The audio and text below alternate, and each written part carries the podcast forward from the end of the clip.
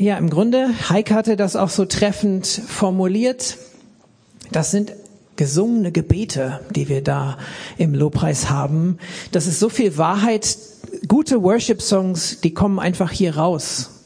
Oder zum einen aus dem geschriebenen Wort Gottes oder aus dem gesprochenen Wort Gottes in unser Leben hinein. Wenn Menschen was mit Gott erleben, das hat immer Kraft. Und darum soll es heute gehen. Ihr seht schon die erste Folie. Belebt, berufen, bestärkt. Ich möchte heute darüber sprechen, wie Gott der Initiator ist, wie Gott der Erste ist, der den Schritt geht in und für dein und mein Leben und möchte insbesondere da eine ganz starke Geschichte in der Bibel rausgreifen. Im Grunde die Bücher Esra und Nehemia, die gehören eigentlich zusammen. Das ist im Grunde ein Stream, der da stattfindet und da ist sowas Starkes drin, was für uns heute absolut relevant ist. Und ich bete noch kurz, damit es was wird.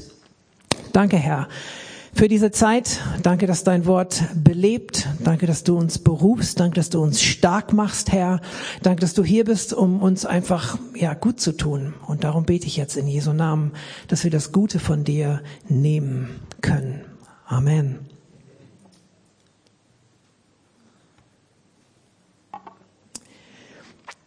Das Wort Gottes ist eine unbändige Kraft. Wer die Bibel aufschlägt, liest, Gott hat gesprochen und es ist geworden. Was, wenn das wirklich wahr ist? Wenn es wirklich wahr ist, dass wenn Gott redet, geredet hat oder reden möchte und reden kann zu dir, das macht allen Unterschied. Wenn Gott wirklich zu dir redet und du ihn wirklich hörst, dann ist dein Leben nicht mehr dasselbe. Dann ist es anders. Und ich will dich kurz ermutigen, drüber nachzudenken. Ihr Onliner, ihr könnt das kurz aufschreiben. Alle anderen, die hier sind, wendet euch mal kurz zu eurem Sitznachbarn und erzählt ihm das letzte Mal, wo Gott irgendwie zu euch gesprochen hat durch verschiedene Wege. Jeder hat so seinen Stil, wie er Gott hört. Das kann durch eine Predigt sein, das kann ein prophetisches, persönlich gehörtes Wort sein, das kann was in der Bibel sein, das kann ein Empfinden sein, das kann ein, einfach ein, eine Fügung sein, die du klar auf ihn zurückweist. Erzählt mal kurz einander, wo Gott das letzte Mal zu euch gesprochen hat und dann mache ich weiter. Ich würde sagen, das machen wir jetzt einfach nur eine Stunde weiter. Ich setze mich auch auf das Wort Gottes hin. Die Bibel ist voll davon. Wenn du mal, ich gehe manchmal auf bibelserver.de und dann kannst du da auch so Schlagworte eingeben, wenn du mal irgendwas suchst in der Bibel und gib mal ein, Gott sprach, der Herr redet. Du hast da, keine Ahnung, 800.000 Bibelstellen oder Möglichkeiten, wo in der Bibel davon geredet wird, dass Gott spricht oder sprach.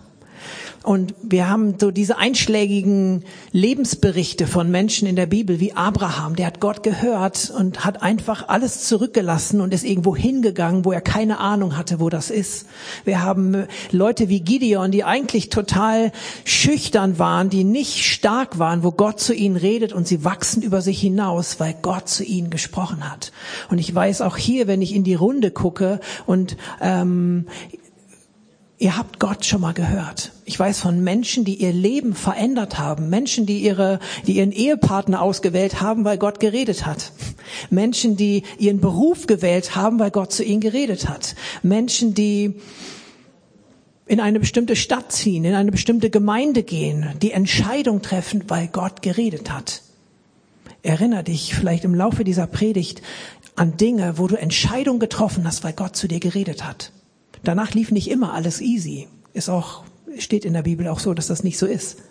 Aber du weißt immer, wenn du dahin zurückkehrst, hey, Gott hat zu mir geredet, ich gehe diesen Schritt jetzt einfach. Ich weiß noch vor vor ein paar Jahren ähm, habe ich woanders gearbeitet und habe irgendwann gemerkt, oh, es kommt eine neue Zeit und habe meinen Ausstieg da im Grunde angekündigt, ohne zu wissen, wo es danach hingeht und war dann ein paar Monate im Grunde im Niemandsland äh, beruflich und dann auf einmal hat Gott weitergeredet und ich wusste die Zwischenzeit aber, hey, es ist richtig, was ich hier tue, weil Gott hat geredet.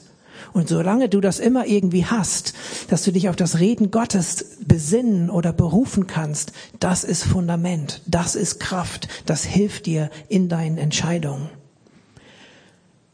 Wenn Gott zu dir redet, dann verändert das alles. 2. Timotheus 3, Vers 16, da heißt es, die ganze Schrift ist von Gottes Geist gegeben und von ihm erfüllt. Ihr Nutzen ist entsprechend. Sie lehrt uns die Wahrheit zu erkennen, überführt uns von Sünde, bringt uns auf den richtigen Weg und erzieht uns zu einem Leben, wie es Gott gefällt. Die ganze Bibel, jeder Vers, jedes Wort ist von Gottes Geist gegeben. Es gibt so eine ganz starke Stelle für mich in Lukas 24, 27, bisschen wie TikTok gerade. Ich gehe durch die Verse durch. Die jungen Leute kennen das Swipen. Da war Jesus mit den zwei Jüngern nach Emmaus unterwegs und sie haben nicht gecheckt, dass das der auferstandene Jesus ist. Und dann heißt es, und dann ging er mit ihnen die ganze Schrift durch und erklärte ihnen alles, was sich auf ihn, Jesus, bezog. Zuerst bei Mose und dann bei sämtlichen Propheten. Das heißt, Jesus ist mit diesen beiden Jüngern unterwegs und er predigt über Jesus aus der ganzen Schrift und fängt bei Mose an. Das Alte Testament ist nicht langweilig. Du findest Jesus im Alten Testament und die Verheißung, wo es dann immer heißt, damit das Wort sich erfüllt, hat Jesus das und das gemacht. Das heißt, dass die Bibel ist voll von Jesus.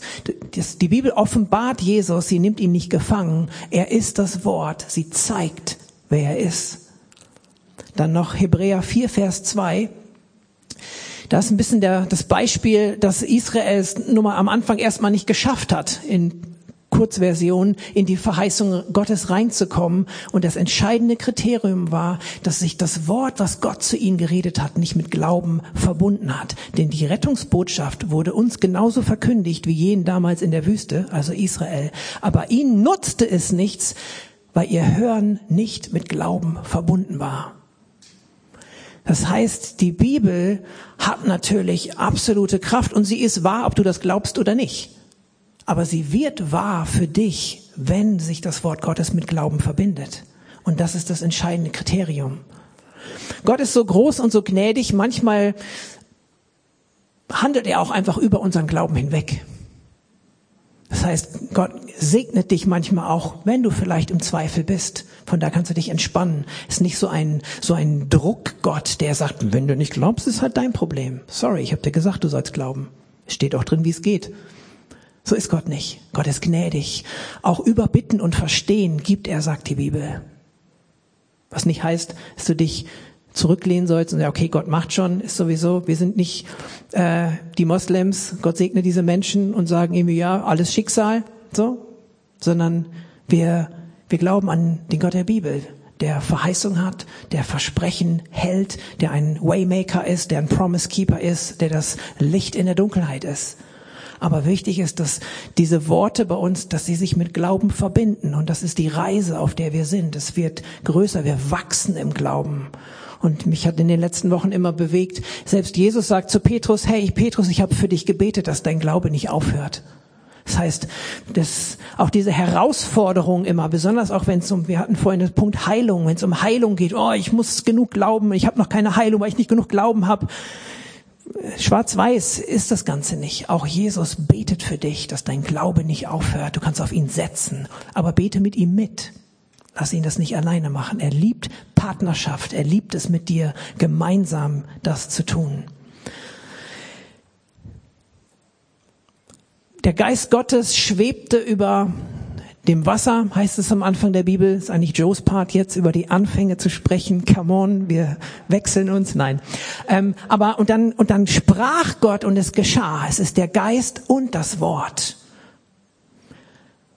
Und das braucht es beides. Wir brauchen mehr Kraft und wir brauchen mehr Wort Gottes. Und beides gehört zusammen. Wenn du nur Kraft hast, dann wird sie mit Kontrollverlust einhergehen. Wenn du nur Kraft hast, ohne die Ordnung des Wortes Gottes, dann kannst du da nicht mit richtig umgehen. Deswegen brauchen wir beides. Das mal als kurze Rampe für das, ähm, wo es jetzt drum geht. Und zwar ist das, fangen wir an bei Esra 1. Geschichte vom Volk Israel. Sie sind in Gefangenschaft mal wieder. Vielleicht können wir den Vers nochmal wegmachen. Sonst müssen die anderen predigen, nicht ich. Ähm, Sie waren ja erst in Ägypten in Gefangenschaft, sind da wieder raus, haben dann irgendwann das Land Kanaan eingenommen, waren dann im Land der Verheißung, aber waren einfach nicht straight mit Gott, waren einfach nicht gehorsam, haben nicht so, waren eigentlich undankbar, weil Gott hat sie so stark befreit und hat sie dann da reingeführt, was ihre Berufung war, was ihre Verheißung war. Und sie haben Gott dann doch leider wieder links liegen lassen und haben sich nicht so verhalten, sag mal, wie es, wie es Gott eigentlich gebührt. Weil das ist die Essenz, Gott zu ehren für das, was er ist im Leben.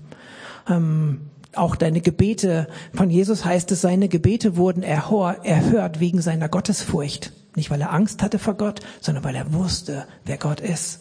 Also Gott ehren für den, der er ist, ist der absolute Türöffner für ein erfülltes und auch gelingendes Leben.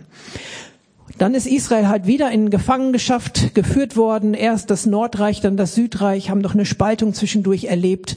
Und dann sind sie in Gefangenschaft. Das war auch zwischendurch angekündigt von den Propheten, unter anderem von Jeremia. Und dann gab es aber einen Moment, weil Gott hatte versprochen, 70 Jahre lang wird das Land seine Sabbatruhe haben. Und dann wird es zurückkehren. Und wir sehen bei Esra Nehemia, ich empfehle das einfach mal zu lesen und nicht einfach so drüber hinweg zu lesen, sondern zu gucken, okay, hey, was, wie erleben die da Gott? Was geht so viel darum, dass Gott da drin spricht und dass er durch Menschen spricht, durch Propheten spricht. Und das Abgefahrenste ist im Grunde Esra 1. Da heißt es, dass Gott das Herz von Kyros erweckte. Und im ersten Jahr des Kyros, des Königs von Persien, erweckte der Herr dem damit das Wort des Herrn aus dem Munde Jeremias erfüllt wurde, den Geist des Kyros. Wer war Kyros? Er war der mächtigste, ungläubige Herrscher in dieser damaligen Zeit. Er war derjenige, es gibt irgendwelche archäologischen Funde, wo auf irgendeiner ähm, Glocke oder so irgendwas aufgeschrieben wird, wo er von sich spricht, er ist der mächtigste über alle Weltherrschaft, die es so gibt. Und das wird alles aufgezeichnet und da aufgeschrieben. Ihm hat es an Selbstbewusstsein nicht gemangelt. Er hat, glaube ich, dann durch irgendwelche klugen Schachzüge ähm, das Reich der Meder, wo sein Großvater irgendwie Herrscher war, hat den Großvater gefangen genommen und somit diese Reiche wieder zusammengeführt. Das heißt, er war ein absoluter Politiker und Herrscher in dieser Zeit. Und was macht Gott, um sein Volk zurückzuführen in sein Land? Er geht hin und erweckt diesen Geist des Kyros und das sieht so aus, dass dieser Kyros dem Volk Israel sagt, hey, seht zu, dass ihr wieder nach, äh, nach Jerusalem kommt und dass ihr da diesen Tempel für euren Gott wieder aufbaut. Und er hat seinen Leuten gesagt, gebt denen schön mal Finanzen und Kohle mit, damit die genug Zeug haben, um den Tempel wieder aufzubauen. Das heißt, diese Erweckung, die da stattfindet, sie beginnt im Herzen Gottes. Gott bewegt das Herz von diesem Politiker, von diesem Herrscher und der steht auf und sagt, hey Volk Israel, geht zurück in euer Volk, wir unterstützen euch, baut ihr euren Tempel wieder auf, denn euer Gott hat zu mir geredet. So fängt dieses Buch an. Und wenn wir darüber reden und darüber nachdenken, wann und wie redet Gott, Gott redet auch zu dem manchmal, der es vielleicht gar nicht will. Zum Glück oder Gott sei Dank. Er begegnet Menschen, die ihn nicht kennen. Er redet zu ihnen und er nutzt sie. Und im ersten Jahr des Kyros, des Königs von Persien, erweckte der Herr, damit das Wort des Herrn aus dem Mund Jeremias erfüllt wurde, den Geist des Kyros, des Königs von Persien. dass er durch sein ganzes Reich einen Ruf ergehen ließ, und zwar auch schriftlich. Das Volk Israel hat das ja schon mal erlebt, dass sie ausgezogen sind. Damals war das so in Ägypten, da sollten sie dann die ganzen Ägypter, als sie ausgezogen sind, fragen, ob sie ihnen Geld mitgeben, damit sie dann äh, losziehen können in ihr Land. Und auch da wissen die meisten, die das schon mal gelesen haben, die Ägypter haben den Reichtum mitgegeben, damit die dann ihren Tempel und alles Mögliche nachher bauen konnten. Und hier sagt sogar der König, hey, gib denen das Geld mit. Und auch hier ist Israel ausgestattet mit allem, was sie brauchen, um das zu tun, was Gott hier sagt. Das heißt dann später in Verse 5 und 6, dass Gott dann das Herz von den Familienhäuptern, von den Leviten, von den Leitern erweckt. Und dann erfolgt die Reaktion. Sie machten sich auf, stärkten ihre Hände und gingen los, das zu tun, wozu Gott sie berufen hatte. Das wir auch mal lesen. Da machten sich die Familienhäupter von Judah und Benjamin auf und die Priester und die Leviten, jeder dessen Geist Gottes erweckte, hinaufzuziehen, um das Haus des Herrn in Jerusalem zu bauen. Und alle, die um sie herum wohnten, griffen ihn unter die Arme mit silbernen Geräten, mit Gold, mit Habe und mit Vieh und mit Kostbarkeiten abgesehen auch von allen freiwilligen Gaben. Da gab es sogar Leute, die haben freiwillig nur was dazugegeben. Und hier ist es Gott, der erweckt Herzen, aber dann sind es die Menschen, die sich auch aufmachen, sich stärken und sich ermutigen. Belebt, berufen und bestärkt ist der Titel heute. Gott belebt und dadurch beruft er auch. Er spricht was aus. Er, er ruft zu einem, zu einem Vorhaben, zu einer Bestimmung, zu was, wozu er Menschen einfach, einfach ruft. Auch für dich heißt es, Gott möchte dein Herz irgendwo beleben, erwecken. Und Erweckung startet bei ihm. Und dann möchte er dir eine Berufung geben, dann möchte er dir sagen, was, was, was, was er für dich geplant hat. Und da bist du keine programmierte Marionette, da bist du ein Partner von Gott. Da bist du jemand, dessen Herz, sagen wir mal, auch in, in Freiheit sich entfalten darf. Und da möchte er dich auf dem Weg stärken und ermutigen, dass du das Leben um umsetzen kannst. Was hier interessant ist, war in dem ersten Vers auch, damit das Wort aus dem Mund von Jeremia erfüllt wird. Da hatte ich vorhin kurz was zu gesagt. Jeremia war in der Zeit bevor oder in der Zeit, als gerade Israel in Gefangenschaft wieder geraten ist. Und Jeremia hat gesagt, hey, die ganzen Geräte hier im Tempel, die werden alle weggebracht werden. Und das Volk hat damals gesagt, hm, ist das wirklich so? Dann ist ein anderer Prophet, Hanania, aufgestanden und gesagt, hey, nee, so wird das nicht sein. Das wird alles gut werden. Wir werden nicht die Probleme haben, von denen Jeremia spricht ist so ein Goodwill-Prophet gewesen. Aber gezeigt hatte sich das Wort, was Jeremia gesprochen hat, was, sagen wir mal, auch herausfordernd war. Wir wünschen uns immer das, das total positive Reden Gottes. Manchmal korrigiert Gott aber auch. Manchmal ist Gott aber auch so, dass er uns vor Dingen mal warnt, dass wir noch uns umentscheiden können, dass wir handeln können und ähm, dem entgehen können, was sonst an Konsequenzen aufgrund unseres Handelns kommt. Und wir sehen hier, Jeremia war straight, er war auch mutig, mal was zu sagen, was vielleicht herausfordernd gewesen ist. Und du siehst, wenn du dann in Esra liest, da werden alle Geräte aufgezählt, die entwendet wurden, als sie gekidnappt wurden oder rausgeführt wurden. Und später werden alle Dinge wieder aufgezählt, jede einzelne Schale, Behälter und was die da alles so benutzt haben im Tempel. Und manchmal denkt man, wenn man so die Bibel liest, na, ja, jetzt gut 50.000 Schalen hier und 38 Becher hier und was soll das immer alles? Warum? Äh, zum einen ist es ein super Beleg, dass hier Geschichtsschreiber dabei sind, die sich nicht irgendwas aus den Fingern saugen, sondern das sind Augenzeugen. Zum anderen lesen wir nachher aber genau die gleiche Aufzählung dieser Teile wieder, wenn das Volk Israel zurückzieht. Und für mich spricht da auch drin, Gott hat jedes einzelne Ding im Blick. Gott ist ein Gott des Details. Es werden auch alle Familien aufgezählt. Hier bei Esra und später bei Nehemia auch nochmal. Warum werden dann jetzt zweimal diese ganzen Listen da? Die sind immer am ermüdendsten. Ne? Wenn du Bibel liest und dann diese immer Listen, wer wen gezeugt hat und dann auch immer so diskriminierend, immer nur die Männer, nicht die Frauen. Ja, ja, ist gut und man äh, springt da so ein bisschen drüber. Aber jede einzelne Familie, jedes Familienoberhaupt, jede Person, Gott hat jede Person im Blick. Die wurden gefangen geführt und Gott hat alle Geräte im Blick gehabt, dass sie zurückkommen und er hat alle Personen im Blick, dass sie zurückkommen. Es ist ein Gott des Details. Und er hat auch dein Leben und deine Details hat er im Blick.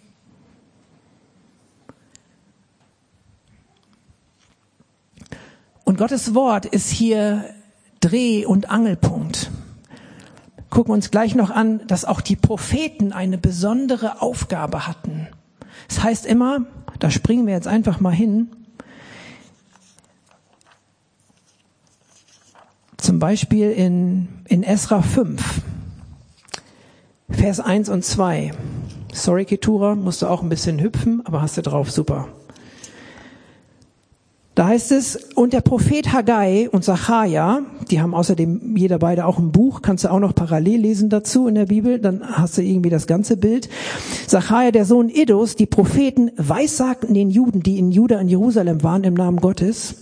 Da machten sich ihm so ein paar Leiter auf und fingen an, das Haus Gottes zu bauen. Mit ihnen waren die Propheten, die sie unterstützten. Hier ist, glaube ich, eine andere Übersetzung. Nee, genau, die sie unterstützten. Andere Stelle noch in, Moment, Esra 6, Vers 14. So bauten die Ältesten der Juden und kamen gut voran, gemäß der Weissagung Haggais des Propheten. Das heißt, die Propheten sind irgendwie immer dabei. Und was soll das? Äh, die bauen, die wissen ja schon, was die machen. Was muss dann jetzt Prophet ist manchmal für uns so ein überladenes Wort. Warum sind jetzt die Propheten auch noch irgendwie dabei? Dann geben die dann immer irgendwelche prophetischen Worte, so wie wir das vielleicht irgendwie auch kennen. Was macht ein Prophet? Ein Prophet erinnert häufig an das, was Gott gesagt hat. Ein Prophet bestärkt das Reden Gottes und ein Prophet sagt das Gott, Wort Gottes manchmal schon voraus, was Gott schon in seiner Sicht Gottes Sicht wird mitgeteilt. Das heißt, die Propheten sind dabei und unterstützen die Leiter, unterstützen das Volk und weissagen einfach und sagen, hey, das hat Gott doch genau gesagt, der ist doch mit uns, hey, und du hast die und die Berufung, ich sehe das und das in deinem Leben. Das ist eine Bestärkung, ist ein Zuspruch, der da stattfindet. Und deswegen haben wir das geschriebene Wort Gottes und wir haben das gesprochene Wort Gottes. Und es ist beides so eine Kraft. Gott macht den ersten Schritt. Erweckung beginnt in seinem Herzen. Spricht Berufung aus. Entweder durch sein geschriebenes Wort, so viele Verheißungen, weil du glaubst, so wie Abraham geglaubt hat, treffen die Verheißungen alle auf dich zu. Und dann gibt es sein prophetisches Wort durch Menschen, die ihn vielleicht besonders gut hören, aber im Grunde, auch Mose hat schon gesagt, ich wünschte, ihr würdet alle Propheten sein. Jeder von uns kann Gottes Stimme hören. Jeder, der sich für Jesus entscheidet, hat seine Stimme schon mal gehört. Und genau diesem ersten Reden, diesem Empfinden Gottes kannst du nachgehen.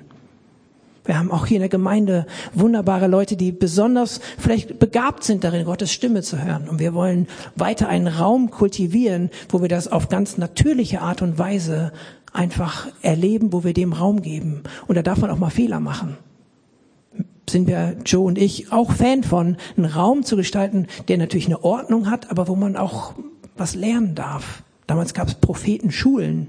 Warum sollte es heute es nicht auch geben? Ein Raum, wo Leute lernen können, Gottes Stimme zu hören. Was ich hier einfach betonen will, das Wort Gottes, was schärfer ist als jedes Schwert, was total inspiriert ist von Anfang bis Ende, Jesus ist im geschriebenen Wort drin. Es ist lebendig und wirksam und er bestärkt uns, Gott, durch das prophetische Wort auch in unserem Leben. Wir hatten gestern eine tolle Leiterrunde. Wir haben ja manchmal Michael Winkler da und haben dann ein bisschen Coaching und Strategie und tauschen uns aus. Und da war auch ein Punkt, habe ich noch mich dran erinnert. Hey, manchmal ist es auch das prophetische Wort, was Leute in der Gemeinde in Berufung reinholt? Und vielleicht wartest du auch noch darauf, dass dich endlich mal einer anspricht und sagst, hey, ich sehe die und die Gabe in deinem Leben. Komm, wie sieht's aus? Nicht, weil wir irgendwie die Leute einfach nur ins Machen kriegen wollen, sondern weil Gemeinde der Ort ist, wo auch deine Berufung sich entfalten kann, wo du auch Freude dran haben kannst, reinzuwachsen in das, was Gott mit dir vorhat, wo du ein Segen für andere sein kannst. Und wir sehen hier besonders bei dieser Rückkehr von Israel, bei dem Aufbau erst des Tempels, Anbetung ist Nummer eins, und dann wurde bei Nehemia nachher die Mauer aufgebaut, ähm, dass das Wort Gottes gesprochen, ähm, dass das Hand in Hand geht und dass das diese ganze Bewegung den Aufbau begleitet, begünstigt und bestärkt hat. Römer 10, Vers 17. Da heißt es, und doch kommt der Glaube durch das Hören dieser Botschaft, also dem Wort Gottes. Die Botschaft aber kommt von Christus durch das Wort Gottes. So wichtig, Wort Gottes zu hören, sich eine, eine Predigt anzuhören, sich einander das Wort Gottes zuzusprechen, Wahrheit sich zuzusprechen. Das stärkt und weckt deinen Glauben.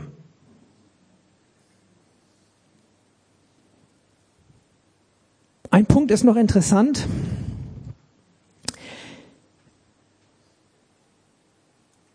Die bauen den Tempel auf. Es gibt dann auch zwischendurch Probleme. Dann ist mal 16 Jahre der Bau unterbrochen und dann geht's weiter. Und bei Henemia bauen sie ja dann die Mauer auf. Und wenn sie dann soweit sind und die Mauer im Grunde aufgebaut ist, dann bittet das Volk den Esra, das Wort Gottes was Mose überliefert hat, die Tora zu lesen. Das heißt, auch aus dem Volk kommt auf einmal das Bedürfnis, oh, wir, wir, jetzt haben wir ja viel gemacht und getan, jetzt haben wir das aufgebaut, was wir wissen, dass Gott das gesagt hat. Wir brauchen jetzt im Grunde bisschen theologisches Wort, die, die Bundesbeziehung zwischen dem Volk Gottes und Gott wurde wiederhergestellt. Sie brauchten wieder, hey, worauf stellen wir uns eigentlich auf das Wort Gottes? Was, was war noch Gottes Maßgabe? Was war seine, ähm, sein Gesetz oder was war sein Wille, den er offenbart hat?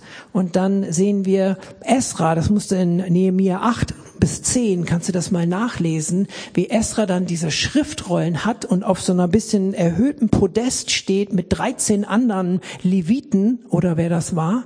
Und dann fängt er an, das Wort Gottes zu lesen. Und es das heißt, das ganze Volk stand auf. Habe ich auch irgendwie so einen tollen Moment. Die haben Respekt vor dem Wort Gottes. Die stehen alle auf und sagen, okay, jetzt wird das Wort Gottes gelesen. Und es das heißt, ähnlich wie in 5. Mose, da hat Tanja mal drüber gesprochen, das ganze Volk, Männer, Frauen und Kinder, alle, die hören können, waren da und haben dann bis mittags zugehört, wie Esra das Wort Gottes liest. Und es das heißt, sie weinten und waren ergriffen von dem, was sie gehört haben weil sie natürlich auch wieder gemerkt haben, oh Mann, wir haben so einen wunderbaren Gott und wir haben ihn so links liegen lassen. Und sie waren bewegt darüber und haben geweint. Und in diese Stelle, wo sie dann am Weinen sind, das ist Nehemiah 8, Vers 10, ähm, heißt es dann, hey Moment, hört auf zu weinen, denn die Freude an Gott, die Freude am Herrn ist unsere Kraft oder unsere Bergfeste, unsere Zuflucht.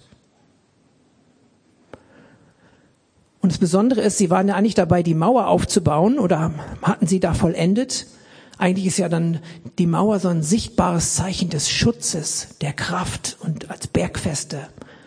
Aber bevor sie darüber feiern, bekennen sie für sich, hey, die Freude an Gott und die Freude an seinem Wort ist unser eigentlicher Schutz, ist unsere eigentliche Kraft, ist unsere eigentliche Bergfeste, weil es in uns Leben schenkt, dieses Wort. Auch wenn außen mal die Sachen nicht laufen, wenn in dir drin die Freude an Gott da ist, dann kannst du dich dran machen, so eine Mauer aufzubauen. Bildlich gesprochen. Aber das Wichtigste ist, dass die Freude an Gott und seinem Wort in dir deine Kraft ist. Und wir haben in der Geschichte ähnliche Beispiele.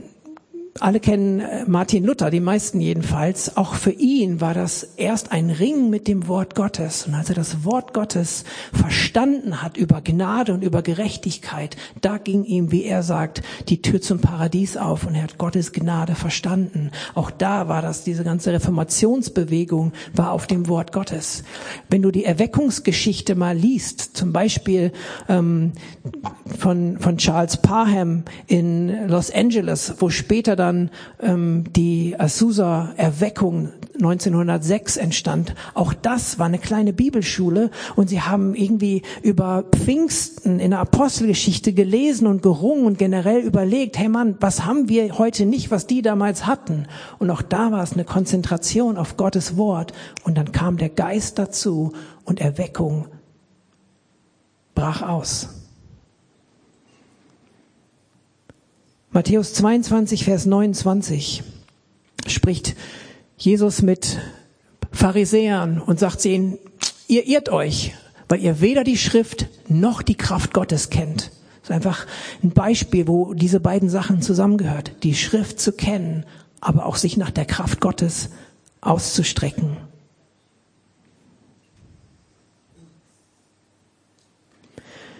Sprüche 29, Vers 18, und damit komme ich zum Schluss.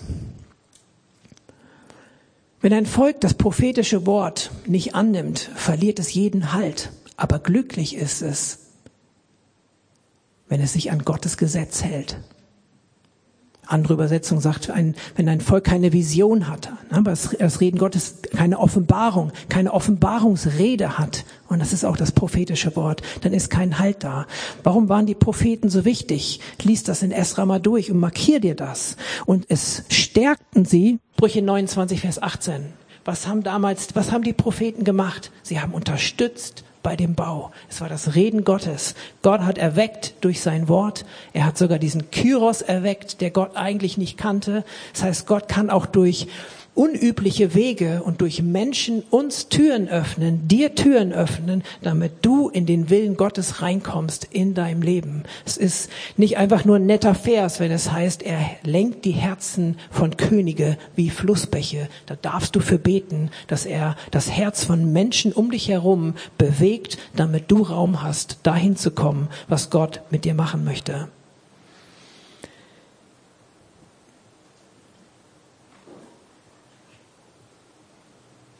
In unserer Reihe Wachstum ist kein Zufall sind wir ja seit ein paar Wochen bei diesem Thema Wort Gottes.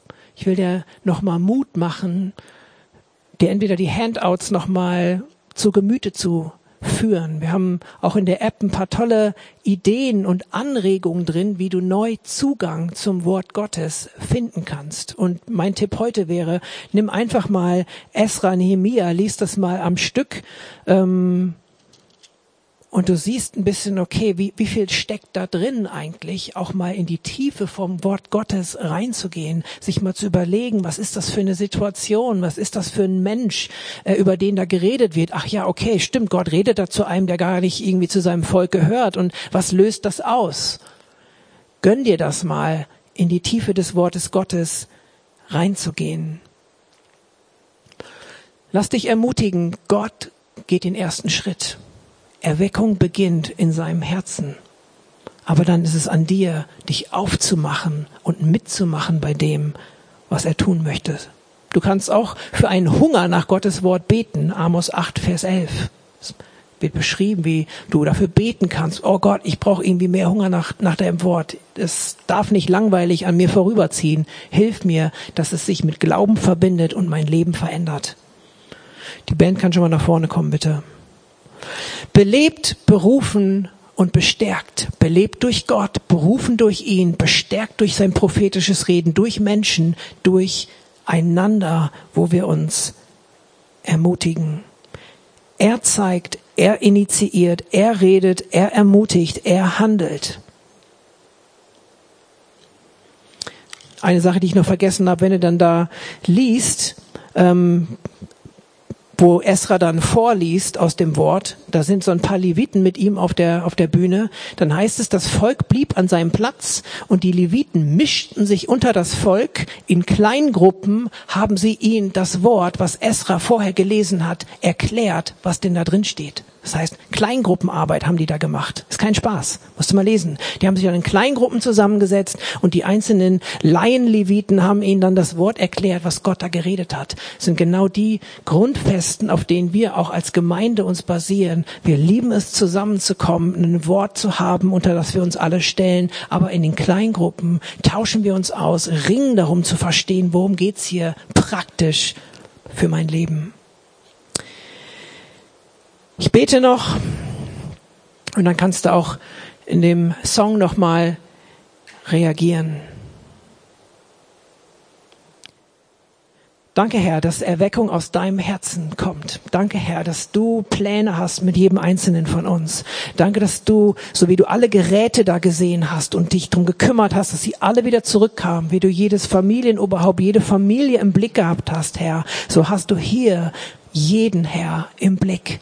Und ich bete, dass jedem das tief in sein Herz reinrutscht. Gott sieht mich. Ich bin wichtig für Gott. Und Gott hat gute Gedanken, Gedanken des Friedens, der Hoffnung und einer Zukunft, einer Vision. Herr, und ich bete, dass dein prophetisches Wort bei uns ganz natürlich, aber mit Leidenschaft gesucht wird, dass wir uns einander bestärken können bei dem, was wir tun, was wir von dir gehört haben, dass wir tun sollen. Danke, dass du ein Gott bist, der redet. Danke für dein geschriebenes Wort und danke für dein gesprochenes Wort. Und ich bete, Herr, belebe uns nach deinem Wort, dass wir wirklich voller Leben strotzen, Herr, dass wir voll sind, dass unser Leben überfließt, weil du so wunderbar zu uns geredet hast. Herr, wir brauchen heute dein Reden mehr mehr noch als gestern. Und für morgen brauchen wir dann wieder noch mehr. Herr, wir beten, öffne unsere Ohren, hilf uns, wo irgendwelche Hindernisse sind, irgendeine falsche Theologie, irgendeine Enttäuschung, irgendeine schräge Blockade, die wir in unserem westlichen schlauen Denken haben, Herr. Hilf uns, dass wir offen sind für dein Reden, dass wir erweckt, berufen und bestärkt werden können von dir. In Jesu Namen. Amen.